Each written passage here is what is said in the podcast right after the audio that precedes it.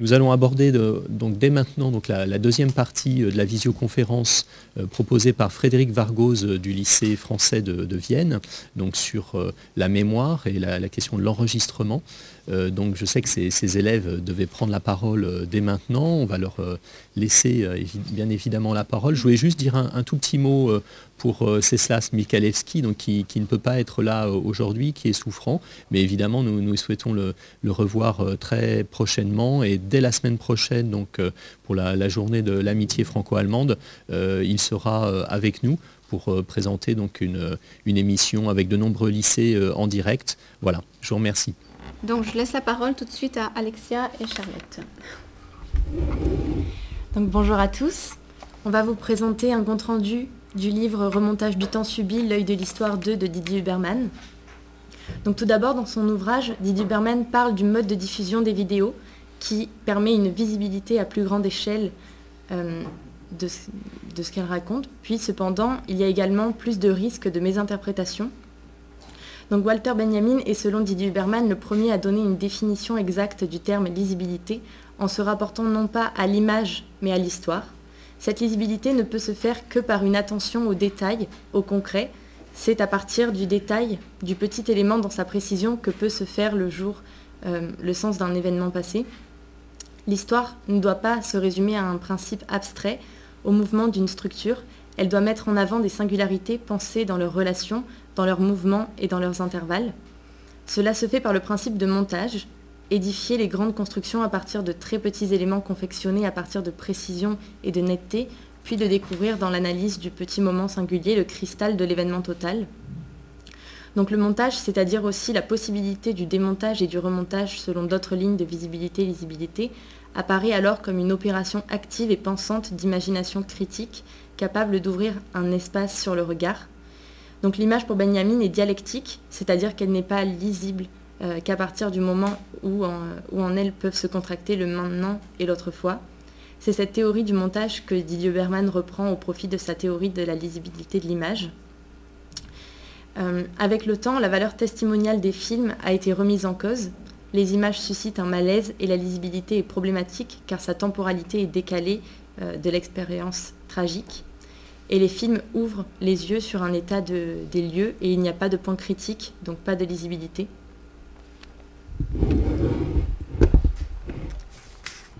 Euh, donc euh, ouvrir les yeux sur un événement historique nécessite de temporaliser les images. Or, ces images n'ont pas été prises pour rendre compte de l'expérience temporelle qu'a été l'ouverture des camps pour ceux qui étaient prisonniers.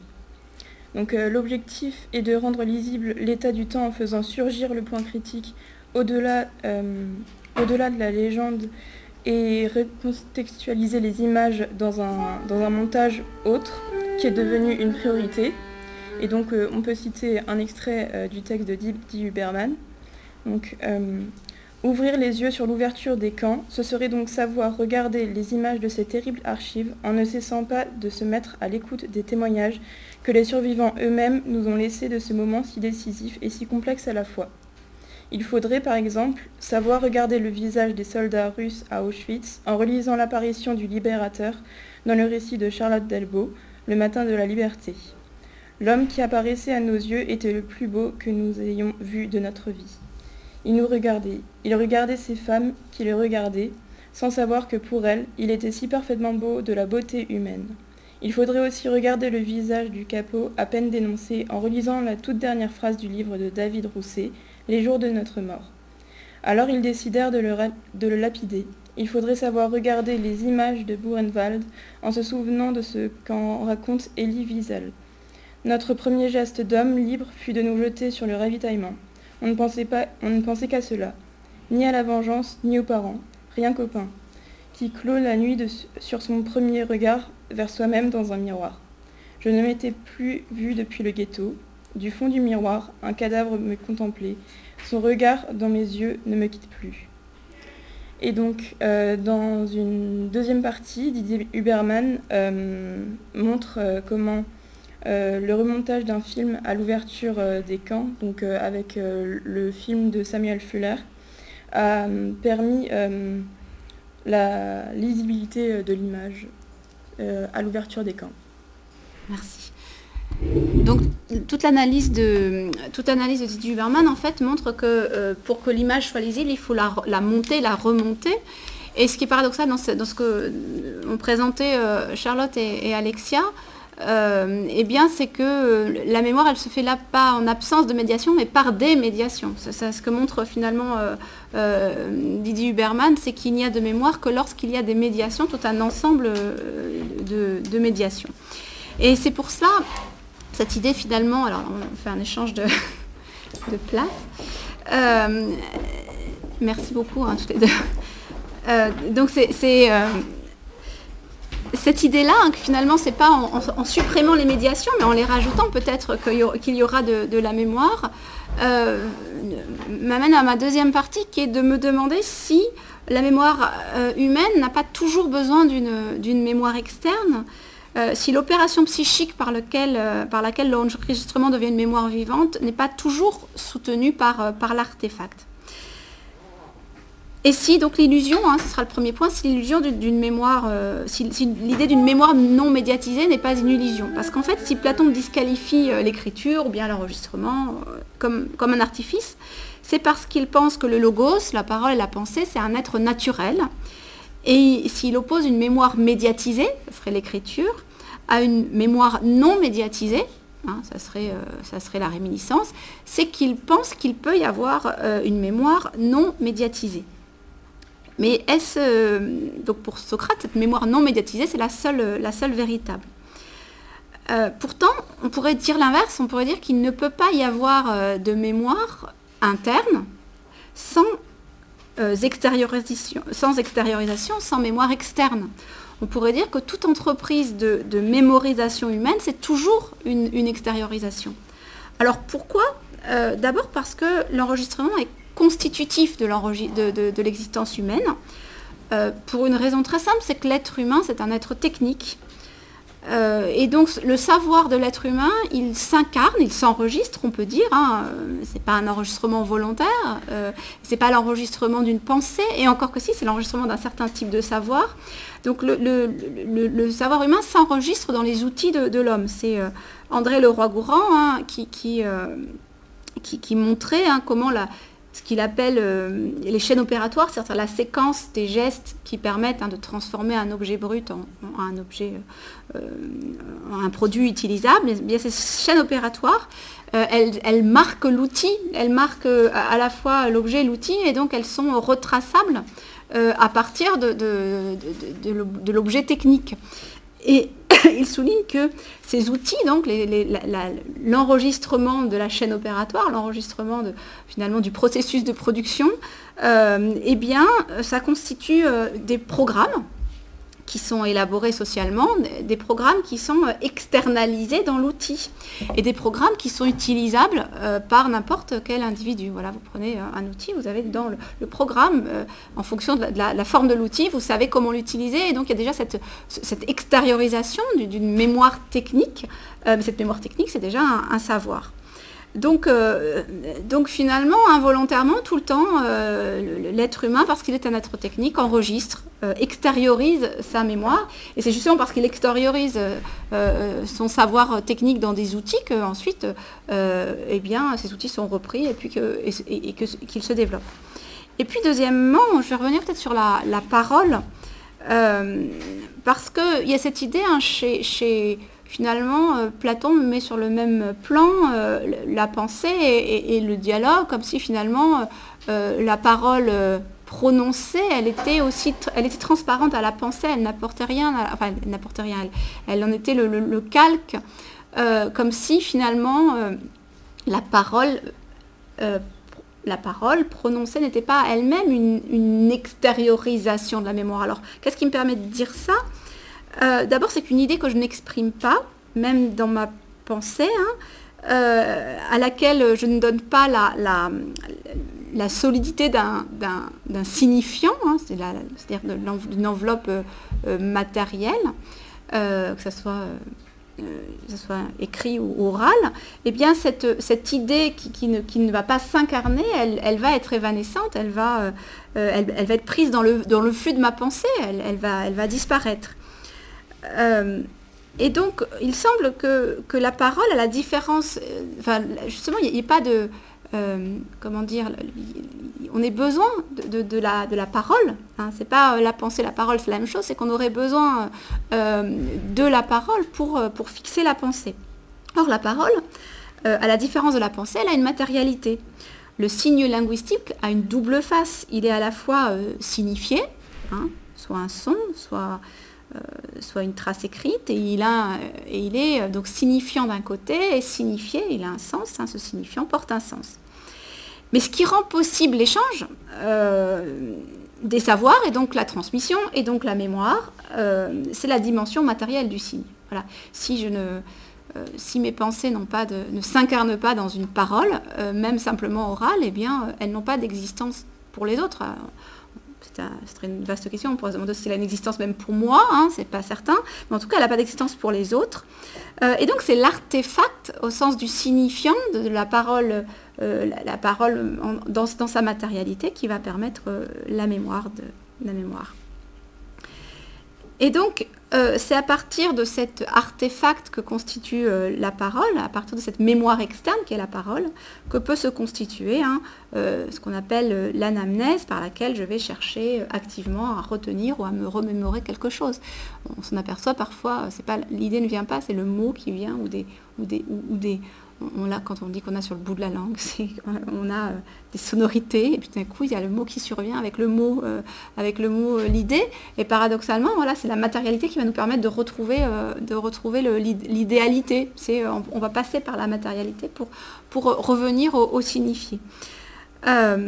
donc, donc la, langue, hein, on peut concevoir la langue, notre langue maternelle, ou la langue que l'on apprend, comme un registre commun qui est euh, certes de l'ordre de l'idéalité, mais aussi de l'ordre de la matérialité. Et c'est ce registre commun, externe, partageable, euh, transmissible, euh, c'est à partir de ce registre commun que peut se constituer la pensée individuelle. Ce que montre aussi le roi Gourand, et c'est mon deuxième point, c'est que la, spécificité de, l'être humain, hein, ce qui fait que l'être humain est un être humain, c'est précisément qu'il a dans l'existence une mémoire externe partageable avec les autres membres de la communauté. C'est ce qu'il montre hein, dans, le texte, dans le texte 5 euh, du, dans le texte 5 du, dossier pédagogique. Euh, il, montre qu'il oppose hein, les insectes d'un côté, les primates et les, êtres humains, en se fondant précisément sur le critère de, la mémoire, euh, interne ou externe. Ce qu'il montre, dans le cas des primates, la mémoire qui régit le groupe, c'est une mémoire euh, interne. et puis des insectes hein, aussi, pareil, la mémoire est interne au sens où elle est génétique. C'est-à-dire, euh, elle est portée et elle s'exprime de façon euh, indépendante finalement de la volonté de chacun des individus. Hein. Elle s'exprime dans les instincts, dans les, artefacts produits. voilà, c'est une mémoire hein, qu'on peut décrire donc interne, intégrée, dictatoriale, toute puissante. Je n'ai pas le choix de la faire s'exprimer ou pas. Voilà, cette mémoire génétique. Euh, et, donc c'est une, mémoire finalement, euh, une mémoire biologique. Où, euh, ce qui fait que chaque individu porte tout le poids de la mémoire de l'espèce, porte tout le temps tout le poids de la mémoire de l'espèce. Et donc va être condamné finalement à, être l'expression de cette mémoire de l'espèce, et ce qui fait dire à, le roi Grand que ça explique pourquoi justement euh, les insectes et, les primates vont avoir une évolution lente, hein, parce que finalement euh, la mémoire va être toujours cette même mémoire portée par, euh, par l'espèce. Au contraire, justement, les groupes humains, à côté d'une... Ils ont aussi cette mémoire biologique intégrée, mais ils ont aussi extériorisé leur mémoire et justement, le développement individuel, donc on pourrait dire l'innovation, elle se fait par un rapport libre à cette mémoire externalisée. Je porte pas tout le temps ma mémoire avec moi, mais je peux m'y référer à cette, cette mémoire externe. J'en prends des. Voilà, j'y puise finalement euh, d'une façon, euh, d'une façon libre. Euh, et c'est la distinction hein, que, fait, que fait roi Gourand entre, entre des, des des comportements euh, spécifiques, ce qu'il appelle des comportements spécifiques, euh, et, euh, et des, comportements ethniques. Les comportements spécifiques, c'est ceux qui viennent directement de la mémoire de l'espèce, et les comportements ethniques, c'est ceux qui sont dictés par la mémoire socialisée, donc par cette mémoire externe, par ces artefacts de mémoire.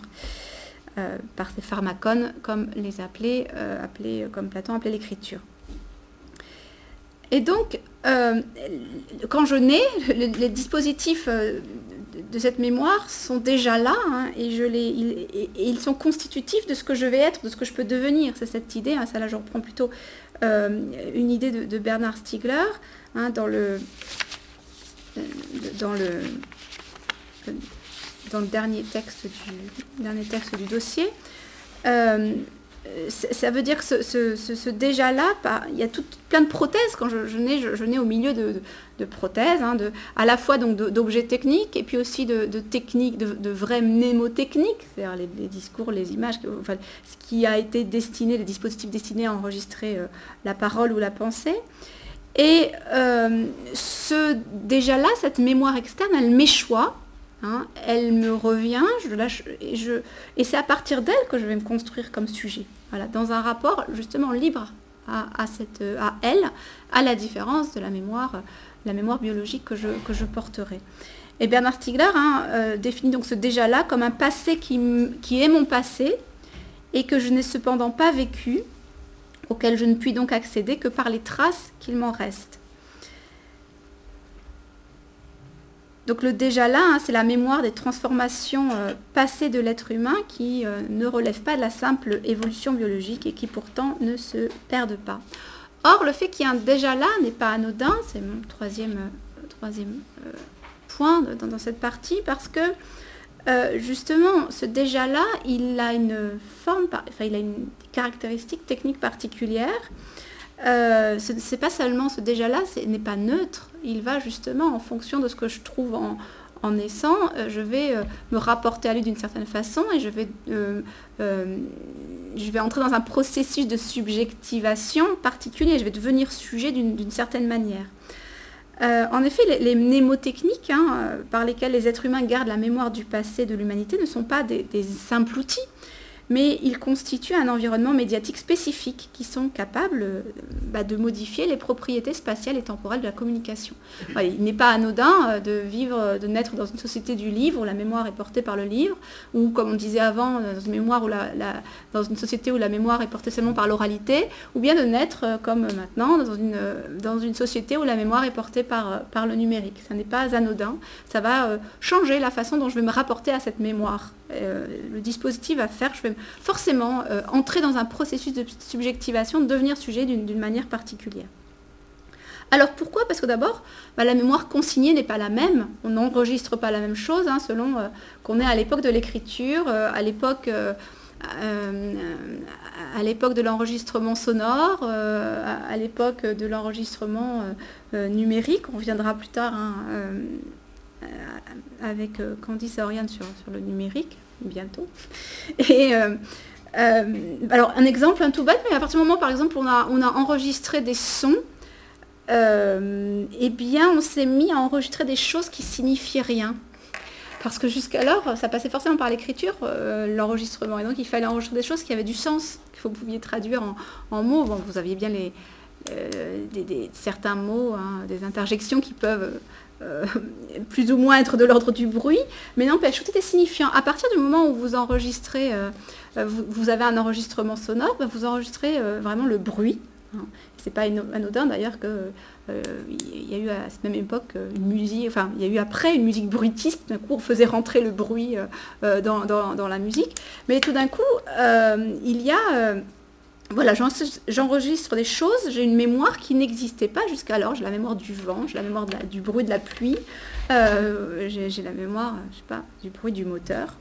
Euh, et puis on a déjà montré avec, euh, la photographie, hein, avec Roland Barthes, la chambre claire, que c'est pareil. La mémoire d'une, la mémoire portée par une photographie, c'est pas la même chose que la mémoire portée par un texte. alors Didier Huberman dit qu'il faut, il faut les deux, mais ça montre bien que chacune apporte un rapport au passé différent. Deuxième chose importante, de nouveau, euh, lorsqu'il y a un changement de support de mémoire, eh bien ça, suppose une nouvelle façon de produire des savoirs, c'est-à-dire de travailler, de se rapporter aux idées des autres, d'échanger. Voilà, on échange en fonction de, la mémoire à laquelle on a accès. On ne travaille pas de la même façon. alors, par exemple, hein, a une historienne, Elisabeth Angenstein, qui a montré hein, que l'imprimé, c'est un ouvrage qui s'appelle La Révolution de l'imprimé, elle a montré que dès lors qu'il y avait des textes imprimés, la confrontation avec les textes, les textes ancien était beaucoup plus facile. Avant, pour qu'on se confrontait à un texte ancien, il fallait euh, faire le déplacement jusqu'à la bibliothèque où était le manuscrit. Euh, fallait ensuite, si on voulait l'avoir chez soi, il fallait recopier le manuscrit. Il fallait s'assurer que le manuscrit n'était pas faux parce que voilà, le texte n'était pas juste. Voilà. Donc il y avait tout un effort, ça prenait un temps énorme. Alors qu'à partir du moment où il y a l'imprimé, eh vous pouvez euh, faire venir, avoir à votre disposition les textes des, par exemple, des, savants antérieurs. Elle prend l'exemple hein, de Copernic qui peut confronter euh, ses propres systèmes aux différentes versions du système de Ptolémée, ou bien qui peut apprendre que des auteurs avant lui, euh, euh, des auteurs de l'Antiquité, ont défendu la thèse héliocentrique. Ça, il n'aurait pas pu le faire s'il n'y avait pas l'imprimé. Donc ce qui se modifie avec l'imprimé, hein, c'est un exemple, mais ça vaut pour toute forme, tout dispositif de mémoire, eh bien, c'est d'abord l'espace physique et le, et le, rythme temporel de l'échange intellectuel. Voilà. Euh, n'est pas, on ne, se confronte pas aux idées autres de la même manière dans un environnement numérique, dans un environnement du livre ou euh, dans, l'oralité. Euh, et puis aussi, et ça c'est important, c'est les modes d'évaluation, hein, les, formes de légitimation des savoirs. On ne légitime pas le savoir à l'époque de la même manière lorsqu'il s'agit d'un savoir qu'on trouve dans un manuscrit ou bien dans un livre imprimé ou bien aujourd'hui, hein, à une source de savoir importante pour vous, je le sais, c'est Wikipédia. Euh, alors, j'emploie le mot savoir, hein. ce n'est peut-être qu'un poison, mais euh, eh bien Wikipédia, ça n'a pas, les, mêmes modes de légitimité de ce qu'il vous propose comme savoir qu'un livre voilà, écrit par un auteur, publié par un éditeur. Euh, alors il y a des modes, hein, il y a des modes de, vérification collaboratifs, collectifs sur, sur Wikipédia, qui sont assez inédits en, réalité. Et donc le, dispositif du savoir a changé les modes de légitimation du savoir. Et euh, en conséquence, hein, donc pour, euh, les, dispositifs euh, de mémoire vont affecter la, manière dont on se rapporte à, la mémoire. Et c'est exactement hein, ce que dit, ce que dit le, texte de, Bernard Stiegler. Hein. Euh, alors il appelle dans, son dernier texte, le texte 6, il appelle l'extase temporelle à la manière dont on se rapporte au temps. Et il dit que cette extase temporelle, eh bien, elle n'est pas, euh, pas du tout euh, la même en fonction des dispositifs des mémoires, du type de mémoire externe auquel, j'ai accès, ou du type de mémoire externe dominant dans la, société qui est la mienne. alors ils disent ce qui est en jeu, hein, c'est la manière dont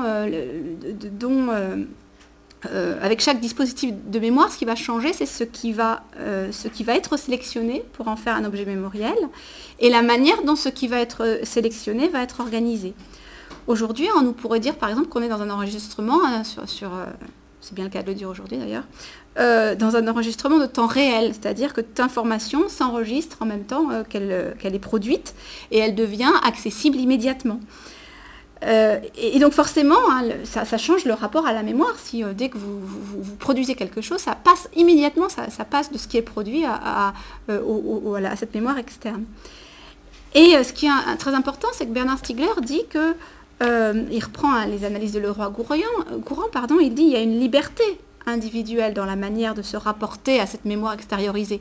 Je m'y rapporte, je m'y rapporte pas, je, m'y rapporte de façon voilà, euh, euh, choisie, euh, parcellaire éventuellement. Et donc c'est toute la différence entre les, la mémoire animale et, la nôtre.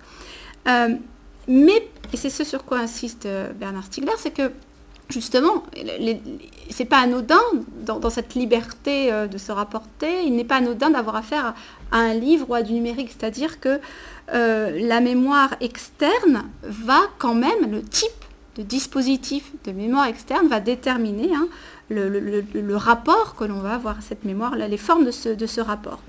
Et ce que dit euh, Bernard Stiegler, c'est que la mémoire numérique, la mémoire euh, qu'il appelle, je ne sais pas si j'aurai le temps d'en parler, mais la mémoire industrialisée, eh bien, elle, elle tend à, diminuer la part de l'indéterminé dans la manière dont chacun va se rapporter justement à cette mémoire externe. C'est-à-dire qu'on se rapporte, euh, euh, voilà, ce, que, disait le roi Gourand, c'est précisément hein, la force euh, innovative de l'être humain, elle vient de ce qu'on se rapporte de façon de façon indéterminée à cette mémoire. on n'est pas complètement déterminé par la mémoire puisqu'on l'a choisit, on en choisit, on choisit la manière dont on se rapporte à elle. Et précisément, la grande question, c'est est-ce que la mémoire numérique actuelle, mémoire industrialisée, n'est pas extrêmement coercitive en ce qu'elle nous euh, fixerait, euh, fixerait euh, les, manières dont on doit se rapporter à elle. Donc si, pour conclure cette, partie, si on suppose, hein, si on dit que tout dispositif d'enregistrement de la mémoire détermine une certaine façon de se rapporter aux enregistrements, cela suppose qu'il faut déplacer la question de départ. Hein. Au départ, c'était enregistrer, est-ce perdre la mémoire? Et là, plutôt, euh, on va se poser la question, mais est-ce qu'il n'y a pas plutôt des types d'enregistrement qui nous font plus perdre la mémoire que d'autres?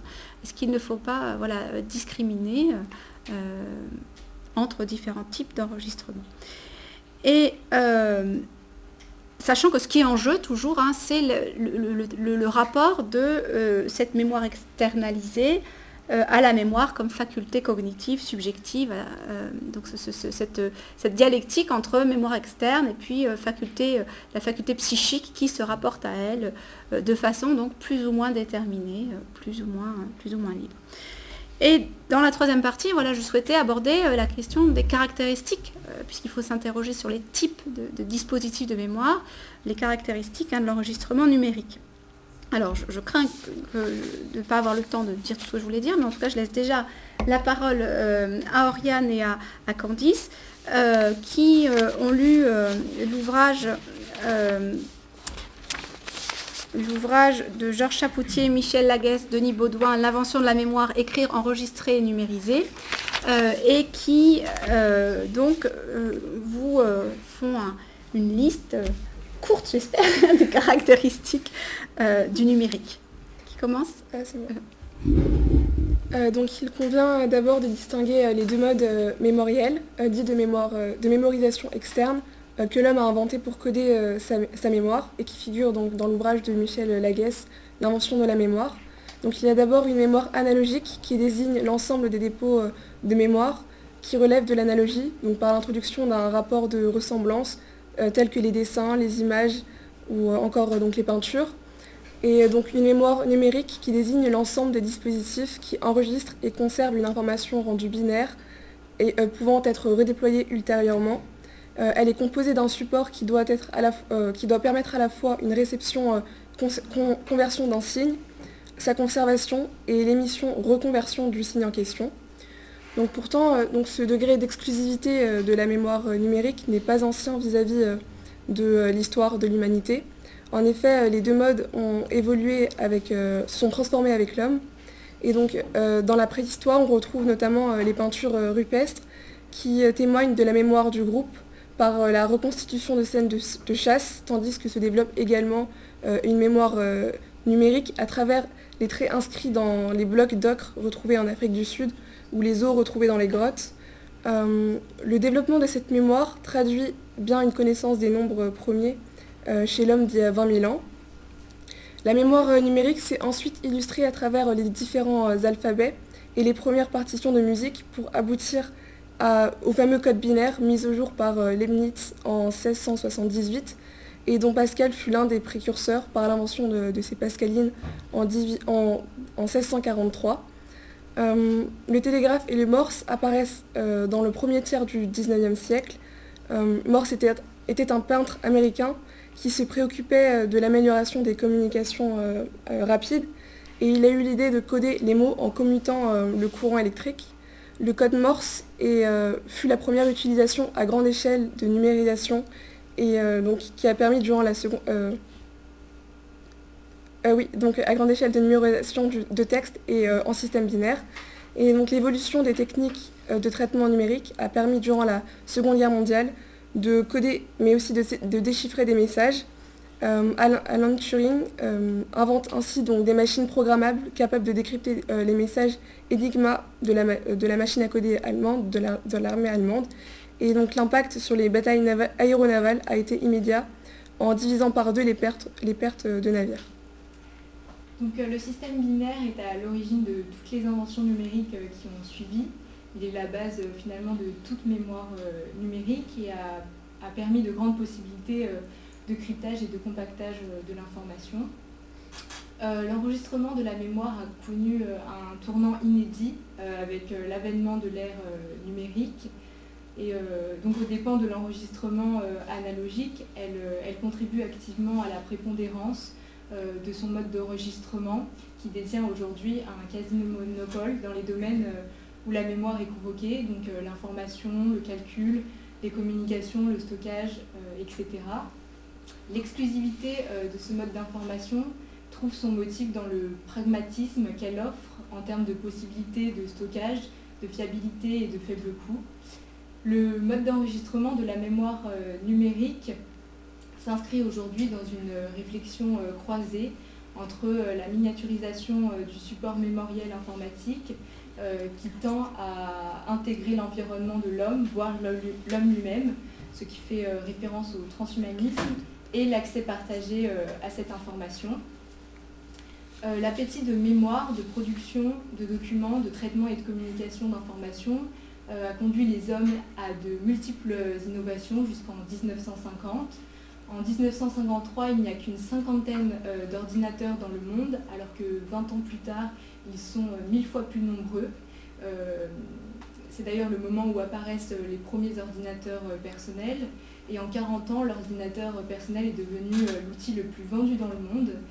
L'accès à Internet avec la 3G est notamment généralisé au Japon en 2001. cependant, il s'agit de se préparer à certaines limites que présente aujourd'hui la mémoire numérique, notamment la limite de la miniaturisation imposée euh, par la structure de la matière, euh, l'analyse des big data, euh, ainsi qu'entre autres le problème environnemental que posent les batteries en lithium. Et ainsi, Michel Laguesse se demande notamment si les nouvelles technologies seront plutôt une aide ou un obstacle pour faire face aux, défis démographiques de demain. Merci beaucoup, toutes les deux. Alors, donc la question, on regarde toutes ces caractéristiques euh, qu'ont présentées euh, Oriane et Candice, c'est de se demander euh, si ça change vraiment quelque chose. Est-ce que c'est juste un changement d'échelle ou est-ce que la mémoire numérique modifie essentiellement la manière dont nous nous rapportons à la mémoire externe? Alors, je voudrais revenir sur quelques, points qu'elles ont, soulignés. Hein. elles, ont montré, par exemple, que la mémoire euh, était euh, finalement extensible, énorme, avec la miniaturisation hein, en particulier. Euh, il y a une extension des possibilités d'enregistrement. Et donc il s'agit aujourd'hui d'une mémoire, d'une mémoire numérique de, masse.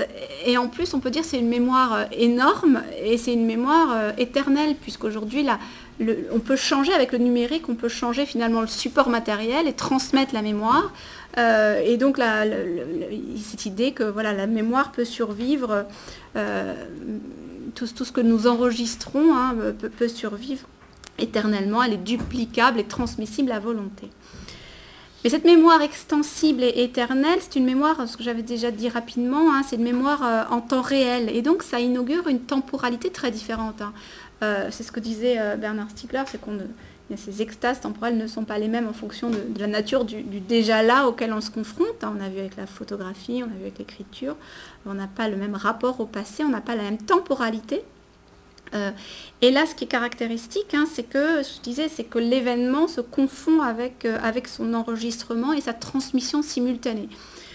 Euh, il y a une, volonté hein, d'optimiser les vitesses de, transfert. Il y a vraiment une course au contrôle des temps et des espaces, de telle façon que l'information soit transmise au même moment, voilà, le plus vite possible au moment où, elle est produite. Alors qu'est-ce que ça, change dans la temporalité? Ben, Il y a une confusion hein, euh, du moment de l'événement avec celui de, son stockage. Hein. Euh, ce qui est présent devient immédiatement stocké et dans la mémoire.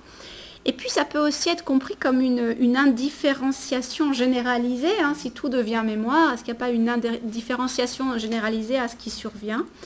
Euh, Indifférenciation généralisée aussi à ce qui est enregistré, finalement tout s'enregistre, et donc qu'est-ce qui s'enregistre d'intéressant? Euh, Et troisième point, enfin la troisième différence qui me paraît très, très importante, hein, c'est... Euh, les, Oriane et Candice ont souligné hein, le fait que c'est une mémoire de masse. C'est vrai, c'est une mémoire de masse, mais on peut pas se demander s'il n'y a pas une dissymétrie, hein, si l'accès à la mémoire avec le numérique n'est pas devenu dissymétrique. Alors, en quel sens? Ça paraît paradoxal parce qu'il semble au contraire que la mémoire n'a jamais été aussi accessible euh, vous avez une, mémoire numérisée, hein, une archive numérique euh, qu'il est, de plus en plus facile de, consulter, hein, que ce soit la mémoire des, bibliothèques, hein, euh, tous les ouvrages numérisés, voilà. Mais il semble également, contre cette idée qui aurait l'accès à la mémoire serait désymétrique, il y a aussi cette idée que moi je peux produire dans la mémoire, puisque voilà, je mets un contenu, je mets un contenu sur, euh, sur le web et, il me semble que moi-même je puisse être euh, producteur, euh, producteur de mémoire. Et pourtant, cette apparente accessibilité de la mémoire, elle, elle, semble trompeuse. Parce que d'abord, pour avoir accès à une mémoire numérique, il faut avoir une machine de, lecture. C'est-à-dire la mémoire numérique, de fait, ce n'est pas des textes, ce pas des images, hein, c'est un code, un code binaire que, que, ni vous ni moi ne, savez lire. Euh, donc, nous sommes des usagers de la mémoire, mais nous ne savons pas finalement, euh, euh, nous ne maîtrisons pas les machines qui nous permettent d'accéder à cette mémoire. C'est assez surprenant. Et puis même, on pourrait dire plus radicalement que non seulement donc j'ai pas un accès direct, il faut que je passe par une machine qui traduise la mémoire pour moi. Voilà, cette mémoire n'est pas n'est pas autant un livre, je, normalement, enfin, je sais lire. Et alors on pourrait dire il me suffit d'apprendre, mais non, j'ai quand même besoin de la machine, même si j'apprenais à coder, il faudrait quand même que j'utilise la machine pour décoder. Euh, et puis euh, aussi, il y a ce problème que je, disais, ben, il semble qu'on contribue nous aussi à la mémoire collective, qui est vraiment, on, y puise et on y contribue euh, librement. Et en fait, je suis pas certaine qu'on maîtrise notre contribution à la mémoire collective. Hein, combien de choses que vous aviez écrites sur votre ordinateur isolé dans votre chambre se sont retrouvées sur des pages accessibles à tous. Euh, puisque toute information qui est produite hein, sur Internet est d'emblée une archive qui va être identifiée euh, avec ses métadonnées, elle, va, être classée hein, par des machines, euh, elle va être éventuellement indexée dans des moteurs de recherche, hein, et, donc involontairement, sans que vous vouliez, voilà, tout d'un coup, il y a une, archive que vous avez déposée qui va se retrouver indexée, et qui va ressurgir selon une indexation que vous n'avez pas choisie. Euh, et donc, je ne, maîtrise pas les technologies par lesquelles euh, l'information que je voudrais confier à la mémoire externe euh, peut être non seulement correctement enregistrée, mais également référencée.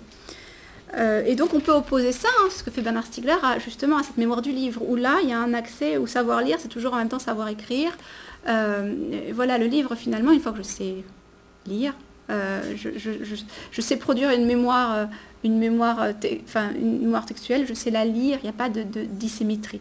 Là, je ne peux pas la lire tout seul, et puis encore une fois, ça on pourrait même dire peut-être carrément euh, une, grande difficulté même à maîtriser euh, les, dispositifs de, confection de, de cette mémoire. On peut souligner par exemple les premiers, ça, peut nous paraître étonnant, mais les premiers, premiers gramophones qui, ont été fabriqués, on pouvait à la fois euh, écouter les disques, mais on pouvait aussi euh, enregistrer, c'était des appareils enregistreurs-lecteurs. Voilà, avec cette idée là de symétrie. J'étais à la fois, je, puisais dans la mémoire, mais je pouvais aussi enregistrer. Aujourd'hui, évidemment, c'est pas vous, euh, vous n'enregistrez rien. Vous êtes consommateur. il y a une, séparation entre consommateur et producteur. Entre ceux qui, sélectionnent l'enregistrable, qui le classent, qui l'indexent, et puis ceux qui le lisent. Alors, sachant, et c'est ça peut-être l'aspect euh, euh, important, sachant que les consommateurs peuvent être euh, instrumentalisés malgré eux pour devenir des, dépositaires de mémoire, mais sans, en maîtriser, sans en maîtriser les conditions. donc vous êtes en fait, quand vous êtes consommateur de mémoire, vous êtes en même temps... Hein, euh, vous êtes en même temps celui qui dépose, vous produisez des données de mémoire euh, qui sont enregistrées, qui sont échangeables, vous ne savez pas comment, par qui, voilà. Et, euh, donc il y a cette, oui certes vous déposez de la mémoire, mais en tant que consommateur finalement, ou d'utilisateur peu informé. Et donc, et je finirai là-dessus, il y a donc un, on disait que depuis le début, finalement, voilà, il, fallait, il fallait penser ensemble la mémoire interne et la mémoire externe. mais il y a peut-être, ce qui caractérise l'époque numérique, c'est qu'il y a un déséquilibre entre la faculté psychique de mémoire interne, cette, mémoire, et puis, et puis, et puis la, mémoire, la mémoire externe, hein, c'est la thèse hein, de, de Bernard Stiegler dans La technique et le temps, en particulier dans son tome 2, qui s'appelle La désorientation. Euh, pourquoi? Alors il y a plein de raisons qui ne datent pas que du numérique. Hein. Il y a déjà il y a une disparité d'échelle entre ce, qu'on peut appeler la mémoire euh, externe, la mémoire prothétique, et puis euh, la mémoire comprise comme faculté cognitive. Mais ça fait bien longtemps, ça c'est pas né avec le numérique, hein, déjà au 19e siècle.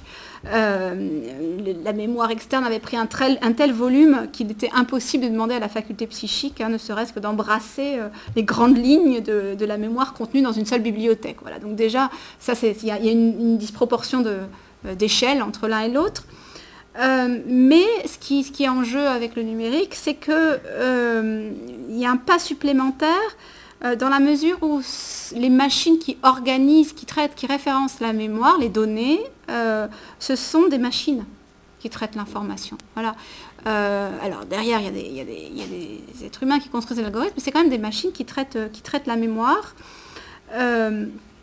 Euh, puisque voilà, cette mémoire externe, ce, ne sont plus les êtres humains seuls qui la déposent, mais elle est produite parce que voilà, la donnée, elle va être travaillée, vous allez avoir des repérages euh, des métadonnées qui vont permettre de les classer, et ce classement, euh, ça ne se fait pas manuellement, il y a une telle masse, ça se fait par des, machines.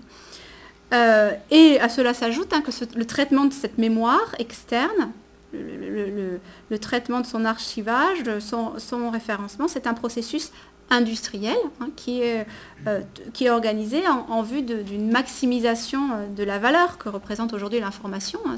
Euh, c'est un, enjeu, un enjeu économique que de stocker l'information, de la traiter, de l'archiver, de l'indexer.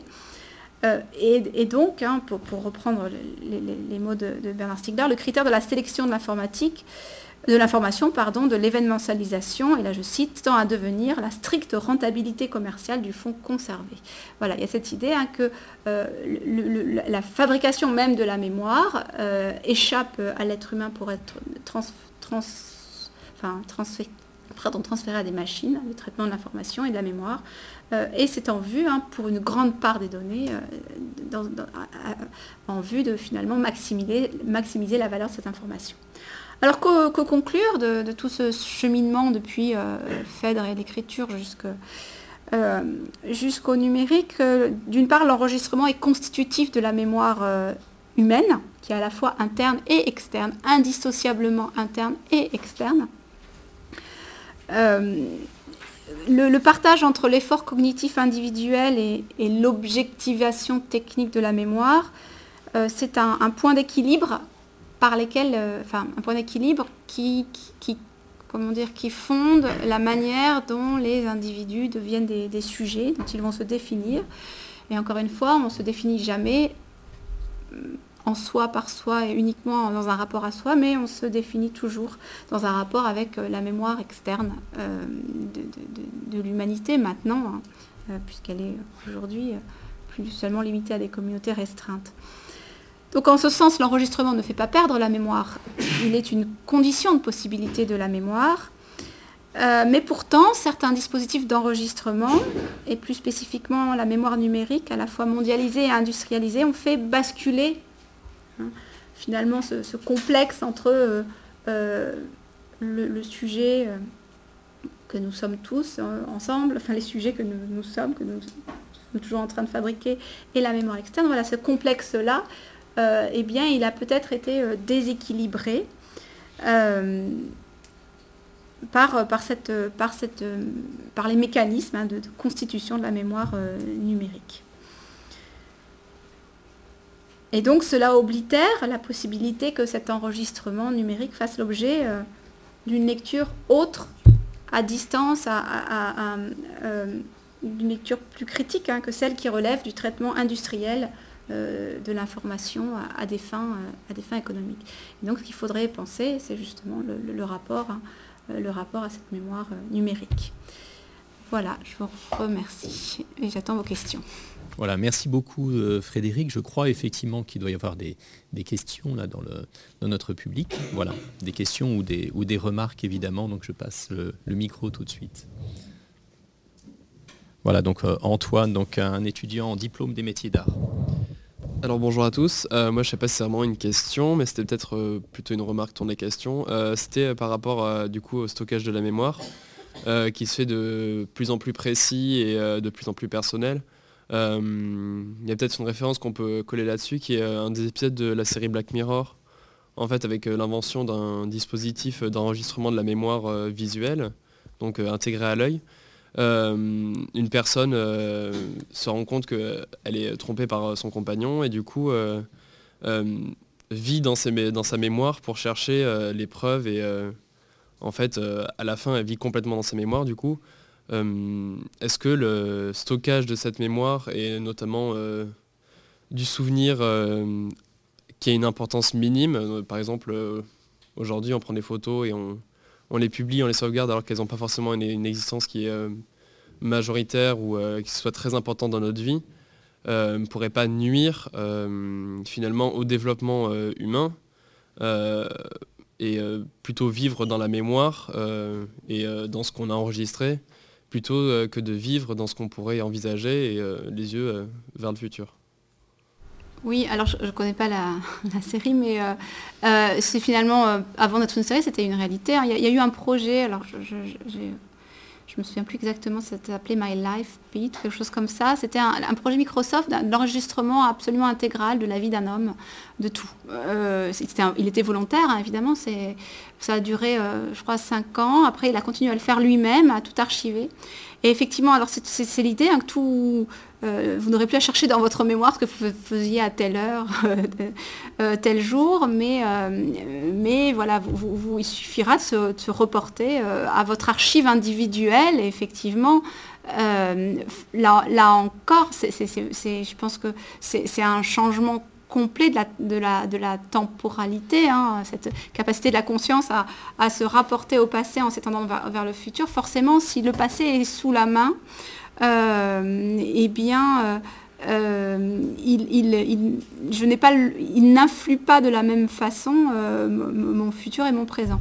Et puis, ce qui est, tout à fait vrai, hein, c'est le problème de la, question de ce qui est digne d'être mémorisé. Finalement, euh, il y a ce risque d'une indifférenciation euh, de, de, ce qui va, de ce qui va rester, euh, qui va être finalement, qui risque de, nous rendre indifférents à, à, la mémoire, d'empêcher une mémoire saillante de, une mémoire saillante de surgir. Si on reprend l'exemple de, enfin l'idée de, Roland Barthes du, du punctum, euh, pas avec les photos analogiques, et c'est dans, tout, dans, tout, dans tout l'essai, hein, la chambre claire, il y a la photo de, sa mère qui, revient euh, avec l'idée, voilà, elle a été là, ça a été, elle a vécu comme ça, elle a été là, euh, qui, n'est plus là justement. Et qu'est-ce qu'on, enfin, oui, quand il y a une photo, mais finalement, est-ce que la masse, la masse de la, photographie par exemple aujourd'hui numérique, on a, des, on a une archive photographique familiale qui, est sans commune mesure avec celle qu'elle avait pu être.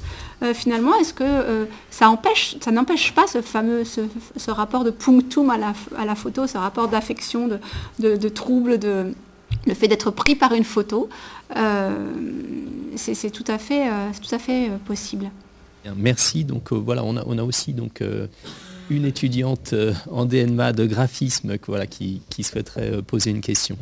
Euh, merci. Alors du coup, moi, c'était plus une question axée sur les moyens d'enregistrement, justement parce que c'est vrai que donc, la question se pose de qu'est-ce qui a besoin d'être enregistré, qu'est-ce qu'on a besoin de garder.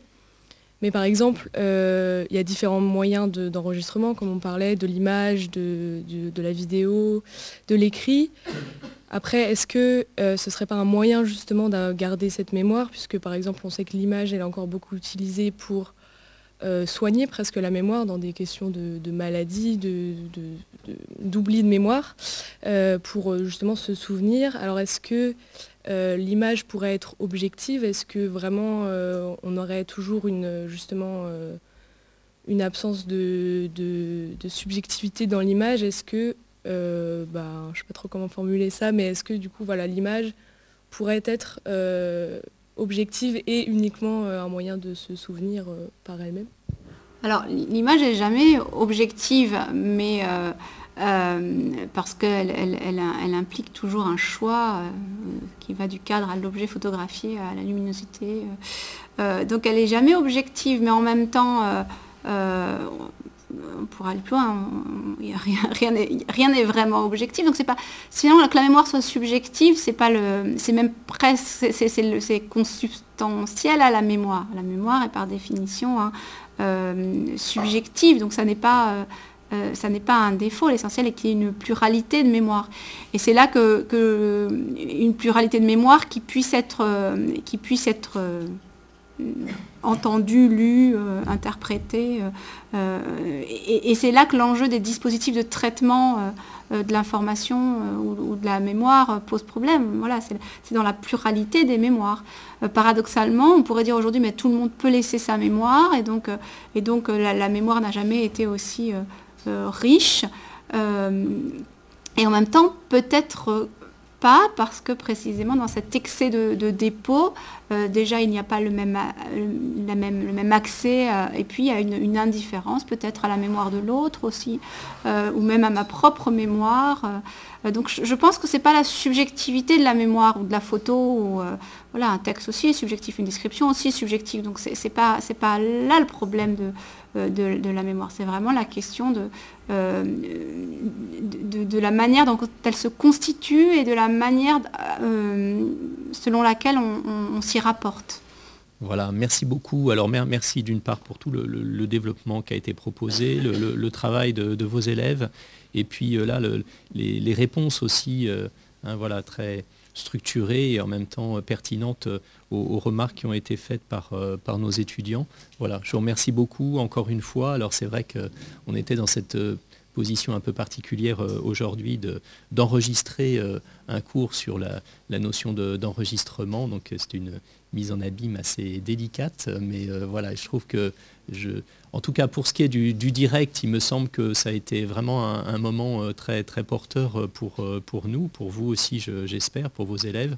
Et vous savez aussi évidemment que ce, cours est enregistré, donc il sera disponible dès le début de semaine prochaine. Donc s'il y a peut-être certains passages ou, euh, qui vous ont échappé, ou euh, voilà, je parle ici euh, à nos étudiants aussi, donc qui sera accessible très très facilement donc à partir de notre site donc coin-philo.